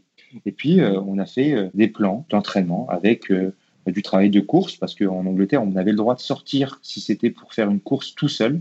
On n'avait pas le droit de se regrouper pour sortir, on avait le droit de sortir pour s'entraîner. Donc euh, c'était la différence avec la France, il n'y avait pas d'attestation, on n'était pas bloqué non plus à la maison. Donc on avait le droit de sortir, donc ils ont fait 34 séances de course sur 9 euh, semaines, ils ont fait 12 séances de vélo, ils ont fait des séances de gym, on leur avait donné leur GPS et on leur avait, mis, euh, on leur avait demandé de télécharger une application pour qu'on ait tous les mêmes outils de travail. Et puis, comme il n'y avait pas que le système cardio-respiratoire, on leur a aussi demandé de faire des séances de sprint avec des changements de direction, avec des chaussures de foot, parce que euh, on allait avoir peur d'avoir des problèmes la première semaine. Souvent, en pré-saison, on a des problèmes d'ampoule, on a des problèmes, ça fait mal aux pieds euh, un peu partout. Donc, on leur avait même demandé de faire des, séances de sprint avec des changements de direction en chaussures de foot, euh, même s'ils étaient à la maison. Et puis, la deuxième partie de ta question, c'est qu'est-ce que ça change au quotidien? Ça change pas mal de choses parce que on est testé deux fois par semaine. Euh, on avait une petite salle vidéo, on a dû changer notre salle vidéo. On avait une petite salle de gym, on a dû changer notre salle de gym. Euh, on peut plus utiliser la cantine, donc on peut plus avoir les petits déjeuners tous ensemble son entraînement et on peut plus avoir le repas euh, d'après entraînement en centre d'entraînement. Quand on se déplace à l'hôtel, avant on partait avec un bus, maintenant on part avec trois bus. Il y a un bus pour le staff et il y a deux bus pour les joueurs, donc il y a trois bus qui se suivent pour avoir des distances plus importantes entre les joueurs et pour éviter de, de partager ou de transmettre ce virus. Donc ça change pas mal de choses. Euh, à l'hôtel, on n'est plus sur des tables collectives, mais on est sur des tables individuelles. Donc ça change pas mal de choses au quotidien. Et comment du coup on réussit à, à garder une cohésion dans un groupe? Parce que j'imagine alors que ça doit pas être facile. Et même au-delà du groupe de joueurs, entre membres du staff aussi, parce que vous êtes soumis aux mêmes règles, comment réussir à, quand on essaie de créer une bulle individuelle dans un collectif, comment réussir à garder une certaine cohésion entre tout le monde? Ah, ça passe par des échanges, par des moments de, convivialité, même si euh, on doit garder des distances un petit peu plus importantes, même si on doit travailler avec un masque en gym, on a quand même des, interactions entre les membres du staff ou entre les membres du staff et les joueurs, ou même entre les joueurs eux-mêmes. Donc ça, on a quand même réussi à garder ces moments-là. Nous, on doit adapter notre travail pour leur permettre d'avoir toujours cette proximité, cette convivialité, tout en essayant de respecter les règles sanitaires. L'autre exemple, c'est le vestiaire. Avant, on avait un vestiaire où on avait tous les joueurs, les 25 joueurs de l'équipe professionnelle. Aujourd'hui, on a quatre vestiaires. Les joueurs, ils sont divisés en quatre vestiaires.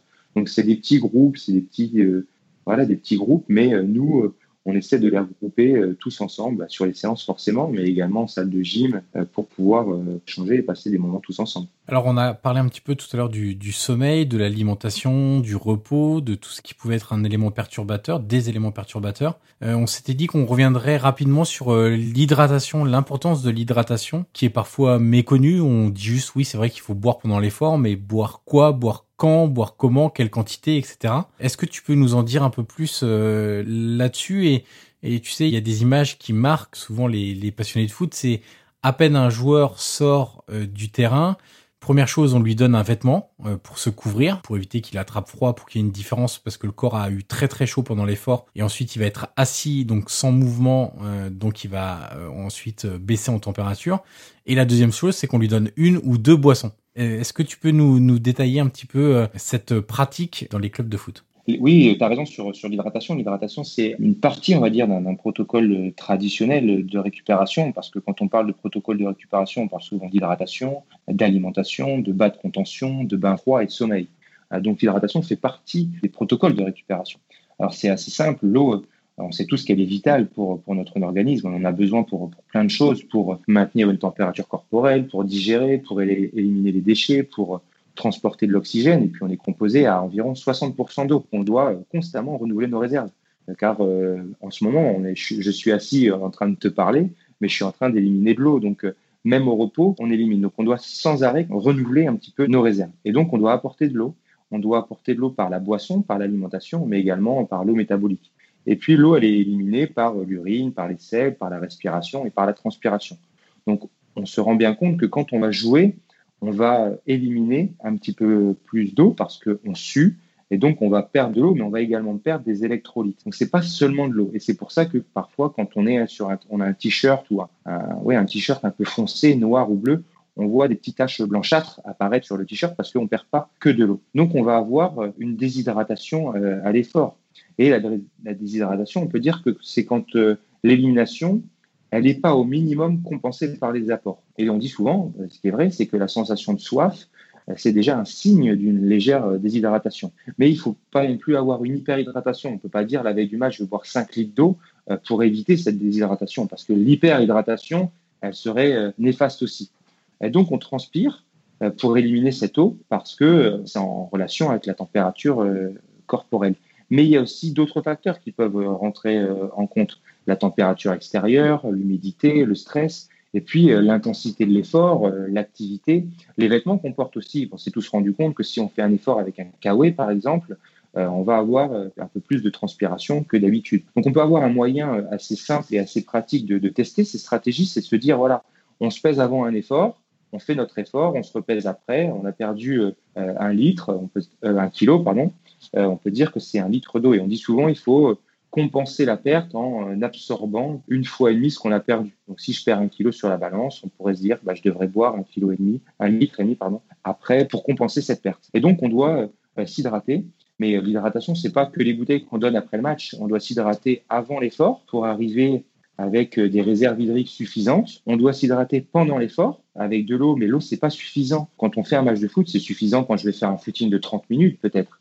Mais pour faire un match de foot de 90 minutes à, haut niveau, il faut aussi ajouter un petit peu de glucides. C'est pour ça qu'on voit des boissons d'effort euh, pendant l'effort.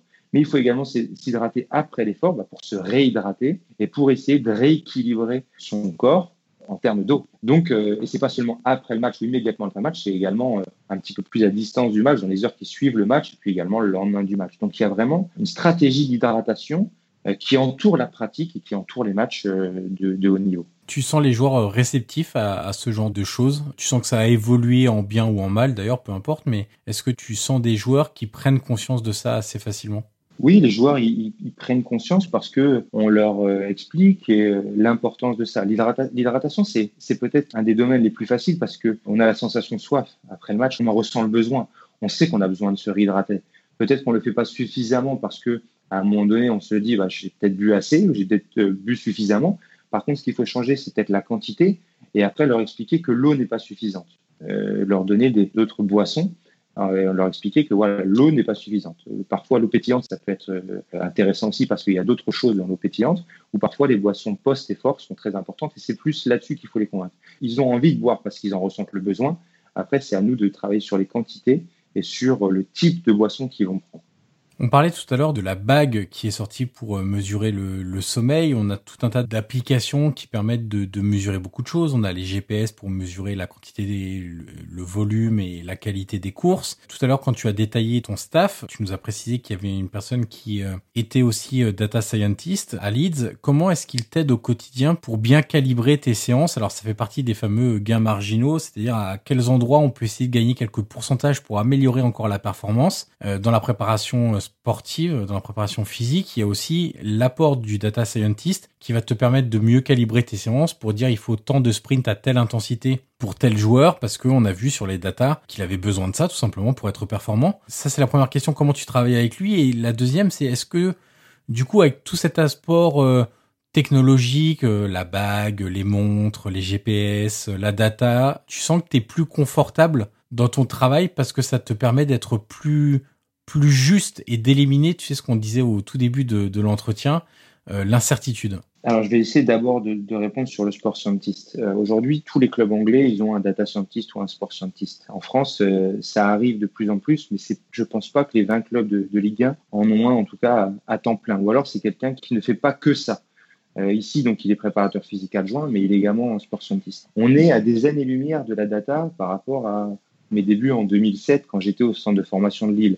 Euh, on a vraiment progressé. Par contre, on est encore en retard, je pense, par exemple, sur les États-Unis qui sont en avance sur tout le monde, ou même sur le rugby en France, parce que le rugby en France est, bien plus développé que nous sur la data. Euh, pour donner un exemple, on a énormément de données, énormément de données. Un exemple, c'est on travaille avec euh, une compagnie qui s'appelle Second Spectrum, qui nous donne les données des matchs, des données athlétiques des matchs. On a juste un exemple, on a 11 variables par match. En termes de distance à différentes intensités, nombre d'efforts, on a 11 variables par match, fois 20 points. 20 points, ça veut dire qu'on a de 0 à 5, de 5 à 10, de 10 à 15, et comme ça jusque 95, 100, 20 points parce qu'il y a les arrêts de jeu de la première et les arrêts de jeu de la deuxième. Donc on a 220 données par joueur. Si on a un match, on a 26 joueurs parce qu'on a les 13 joueurs de Leeds et les 13 joueurs de l'adversaire. Donc ça fait 5700. On a ça par 10 matchs par journée. Ça fait 57 000 fois 38 journées de championnat, ça fait plus de 2 millions. Ça, c'est juste l'exemple sur les données qu'on récupère de la première ligue. Là, on parle même pas d'entraînement, on parle que de match. Et donc, il faut être capable de collecter, de recueillir les données, de les collecter, de les organiser pour pouvoir les utiliser. Et donc toutes ces données, ces 2 millions de données, c'est du bruit parce que c'est difficile. Si je ramène sur le, bureau du coach les 2 millions de données, il va pas les lire et ça va lui être inutile. Donc après, c'est à nous de, sortir ces données, ce bruit, pour créer un, un, signal, pour aider le coach à prendre des décisions. Et donc ce data scientist, il m'aide au quotidien, il me fait gagner du temps et il m'aide à organiser, à collecter et à analyser ces données. Parce que ça, c'est que l'exemple des matchs, mais on a autant de données sur l'entraînement, on a autant de données sur les questionnaires qu'on peut donner aux joueurs, on a autant de données sur euh, la disponibilité à, l'entraînement en match, on a plein de données dans tous les sens. Et donc, il faut être capable de différencier le bruit et le signal. Parce que l'objectif, c'est de rapporter au, coach des rapports qui comprennent, euh, qui soient précis, qui l'aident dans son travail au quotidien pour prendre des décisions par rapport à l'équipe. Donc ça, c'est le côté euh, data scientist. Après, sur les gains marginaux, je pense que notre travail aujourd'hui, c'est de peaufiner, euh, d'optimiser tous les domaines dans lesquels on peut intervenir. Le développement des qualités athlétiques, l'efficacité des mouvements, la prévention des blessures, la récupération, tout ce dont on a parlé. Même si dans chaque domaine, on va avoir des gains marginaux, des petits gains, des gains faibles, euh, je pense que la marge de gains cumulée, bah, c'est des petits détails, des petits détails, mais à la fin, ça fait des points. À la fin, ça fait peut-être une blessure de moins. À la fin, ça fait une performance en plus. Donc tous ces gains, il va falloir qu'on aille les chercher. Donc on peut encore développer les joueurs au quotidien dans différents domaines. Et puis les joueurs, c'est devenu des, athlètes de très très haut niveau.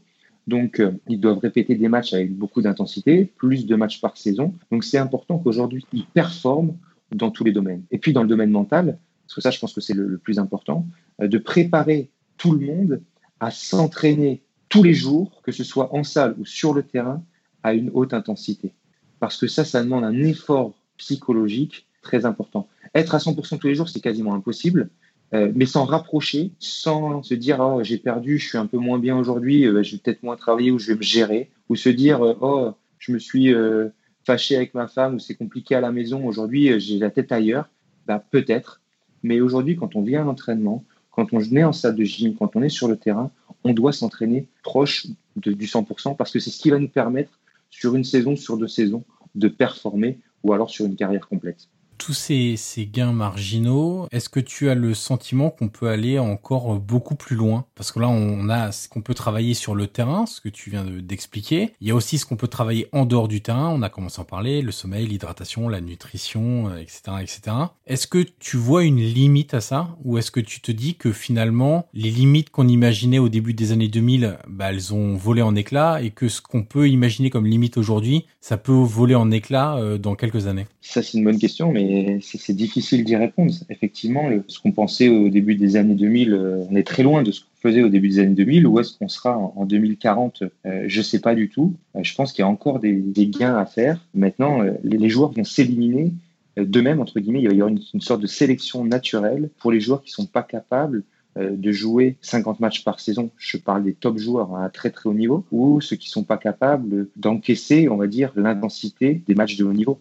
Donc il va y avoir peut-être une sélection plus importante pour garder euh, les joueurs capables de rentrer, on va dire, dans ce système de très haute compétition qui est le football avec euh, l'intensité, la répétition des efforts à l'intérieur du match ou à l'intérieur des saisons pour essayer de, de perdurer. Donc peut-être que dans 10, 15 ans, je ne sais pas, on aura plus de, bêtes athlétiques, entre guillemets.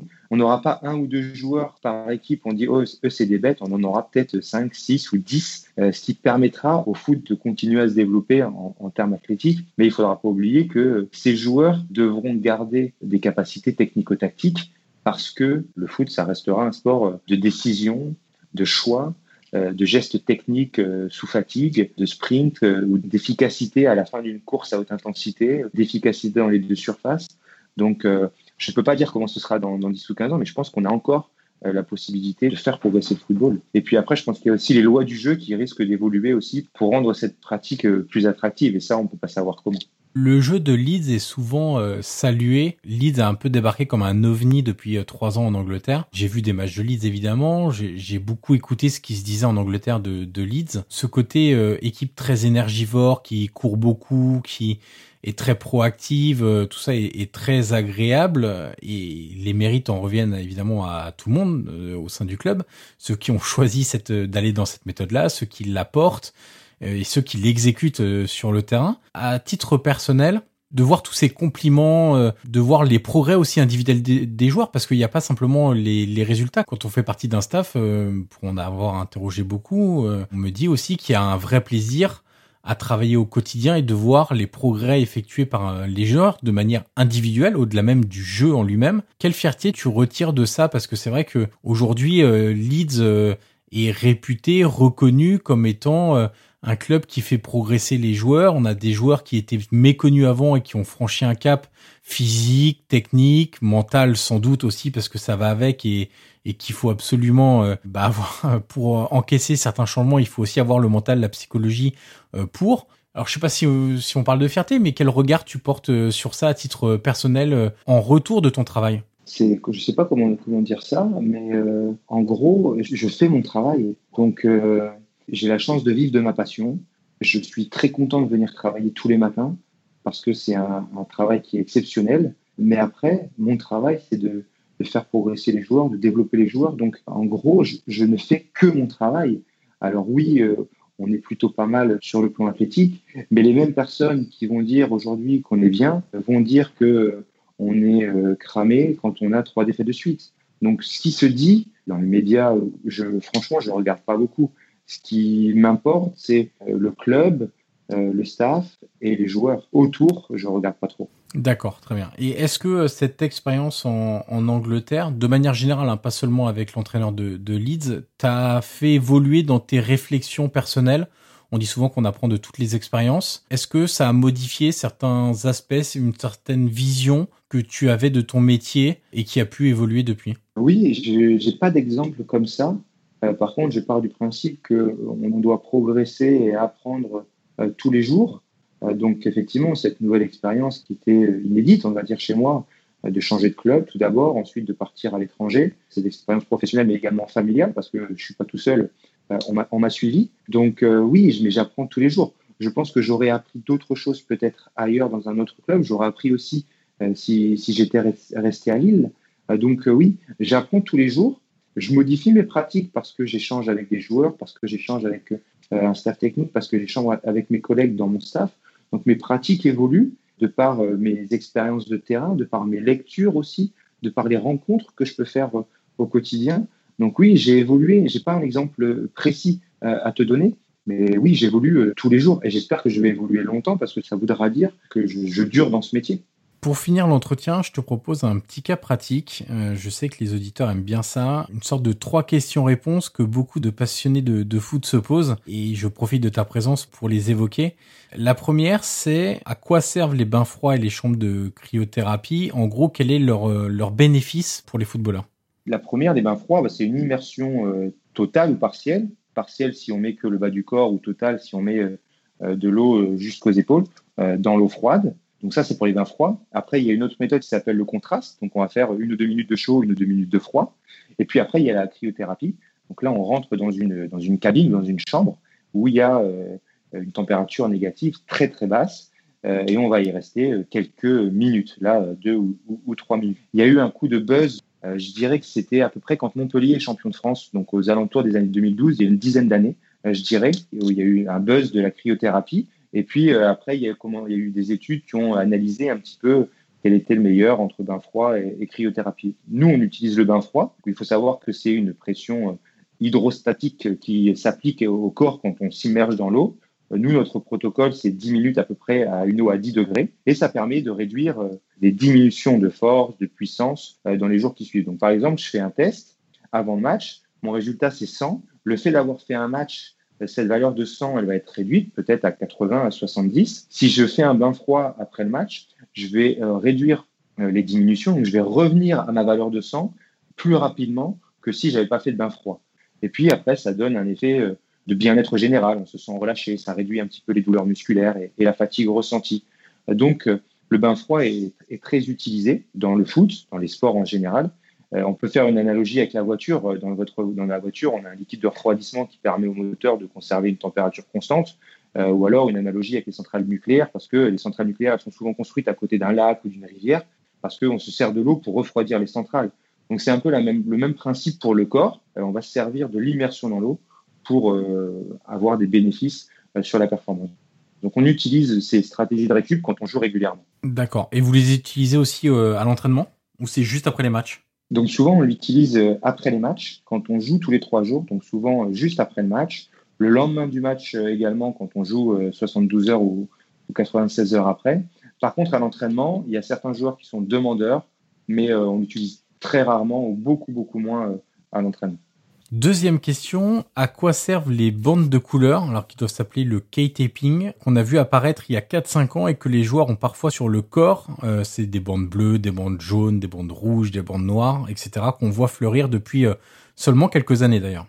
Oui, alors on dit euh, K-taping, mais ça vient de kinésio-taping, alors c'est des bandes de couleurs, alors il peut, il y en a de plein de couleurs comme tu l'as dit, après, c'est euh, la couleur, c'est un peu le buzz parce qu'on pourrait choisir d'utiliser des couleurs proches de la couleur de la peau pour que ça se voit un peu moins. Donc, quand, on utilise des roses, des bleus, c'est c'est un choix un, petit peu. Euh, donc, c'est un outil euh, thérapeutique, on va dire, fréquemment utilisé dans le milieu sportif, mais il n'y a pas beaucoup de preuves de son efficacité clinique. Donc, c'est des bandes adhésives qui, en théorie, diminueraient la douleur, permettraient d'améliorer la circulation sanguine et lymphatique et d'améliorer les amplitudes articulaires, la force musculaire, et la fonction euh, sportive. Mais il y a peu de preuves. Donc, au fur et à mesure des années, on va dire que la littérature scientifique, elle remet en question euh, la valeur du K-taping sur l'amélioration des résultats cliniques. Nous, comment on l'utilise, on va dire, c'est qu'on l'associe à, d'autres choses. On l'associe à du traitement, on l'associe à de la prévention. Et puis après, pour moi, cette association, elle semble un petit peu plus pertinente que juste une application isolée de bandes adhésives. Et puis après, il y a aussi un effet euh, placebo, euh, si je peux dire, c'est que le, joueur, euh, si le joueur il se sent mieux, il se sent plus performant avec, eh ben, qu'il emporte à chaque match. Effectivement. Troisième question, est-ce qu'il est vraiment impossible de reproduire l'intensité d'un match à l'entraînement? C'est la fameuse phrase il n'a pas le rythme du match, s'entraîner et jouer, c'est pas pareil, etc., etc. Est-ce que c'est vraiment impossible? Si on regarde des chiffres, c'est possible. Euh, je vais donner euh, quelques exemples. Pour nous, en Angleterre, cette année, euh, un match, c'est 96 minutes. Le temps de jeu effectif de nos matchs, la moyenne, c'est 54 minutes. Donc, ça fait 56%. Le minimum, c'est 47% et le maximum, c'est 66%. Mais notre moyenne, c'est 56%. Donc, si un joueur parcourt, par exemple, 12 km sur 100 minutes, il va avoir un ratio par minute de 120 mètres par minute. Ce ratio-là, on est capable de l'avoir en match, à l'entraînement, pardon. On est capable de le retrouver et on est capable d'aller bien au-delà. Euh, sur des séances d'entraînement, on peut monter à 120, à 130, à 140, à 150 mètres par minute parfois. On va dire qu'on peut l'avoir. Par contre, ce qu'on ne peut pas avoir à l'entraînement, c'est que quand on fait euh, une opposition équipe A contre équipe B, par exemple, euh, c'est différent de faire une, une, opposition équipe A contre l'équipe A d'un autre club, ce qu'on va retrouver en match. On n'a pas non plus ces décisions et les conséquences de ces décisions. Si je marque un but à l'entraînement, ça ne va pas avoir la même conséquence que le but que je marque ou que je concède en match le contexte est, différent, la pression est différente, le résultat est différent, les conséquences de chaque action sont différentes. Et puis en match, on joue 95 minutes, euh, du 11 contre 11, on va rarement arriver sur du 11 contre 11, 95 minutes à l'entraînement. Donc à l'entraînement, on peut retrouver des séquences qui se rapprochent du match, qui sont au-dessus du match. Par contre, sans tout le contexte du match euh, et les conséquences que peut avoir le match et sur la longueur d'un match parce qu'on s'entraîne rarement 95 minutes en 11 contre 11 euh, la semaine. Du coup, est-ce que plus que de l'intensité, il faudrait parler de contexte? Alors, du coup, c'est comme euh, le truc de préparer une séance de tir au but, enfin de s'entraîner au tir au but à l'entraînement et de retrouver cette situation-là en match au final.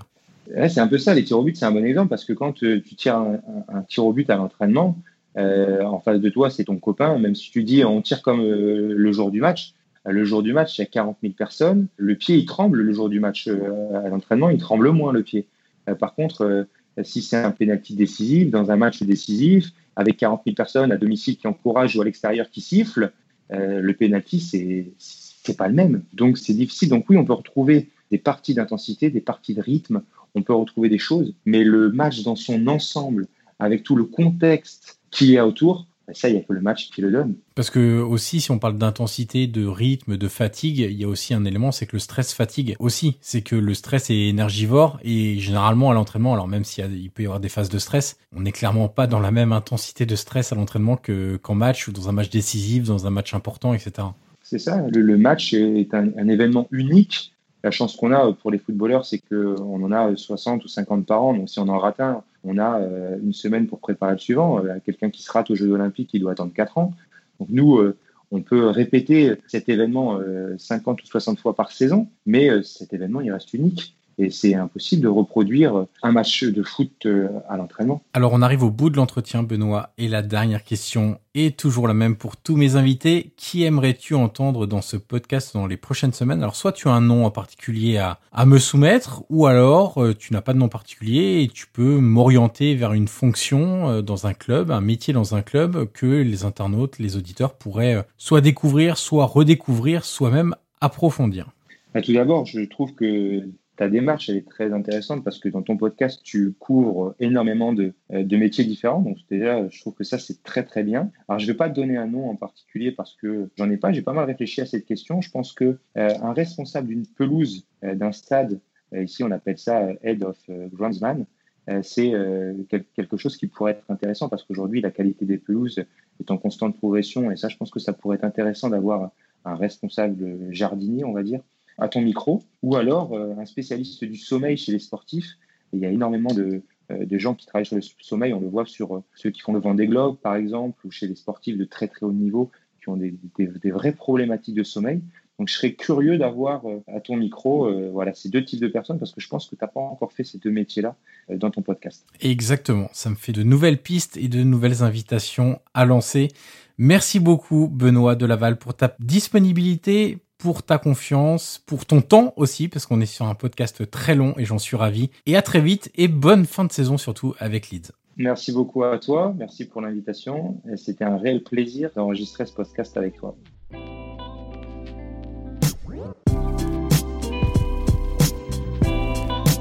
Merci d'avoir écouté cette conversation. Le podcast Prolongation est disponible sur l'ensemble des plateformes audio comme Apple Podcast, Google Podcast, Spotify ou encore Deezer. N'hésitez pas à mettre les 5 étoiles sur Apple Podcast si vous avez apprécié le contenu de cet entretien, c'est une étape très utile pour faire découvrir ce podcast au grand public.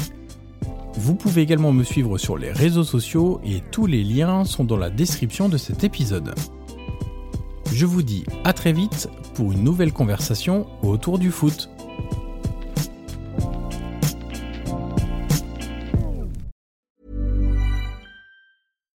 Hi, I'm Daniel, founder of Pretty Litter. Cats and cat owners deserve better than any old-fashioned litter. That's why I teamed up with scientists and veterinarians to create Pretty Litter. Its innovative crystal formula has superior odor control and weighs up to 80% less than clay litter. Pretty Litter even monitors health by changing colors to help detect early signs of potential illness. It's the world's smartest kitty litter. Go to prettylitter.com and use code ACAST for 20% off your first order and a free cat toy. Terms and conditions apply. See site for details.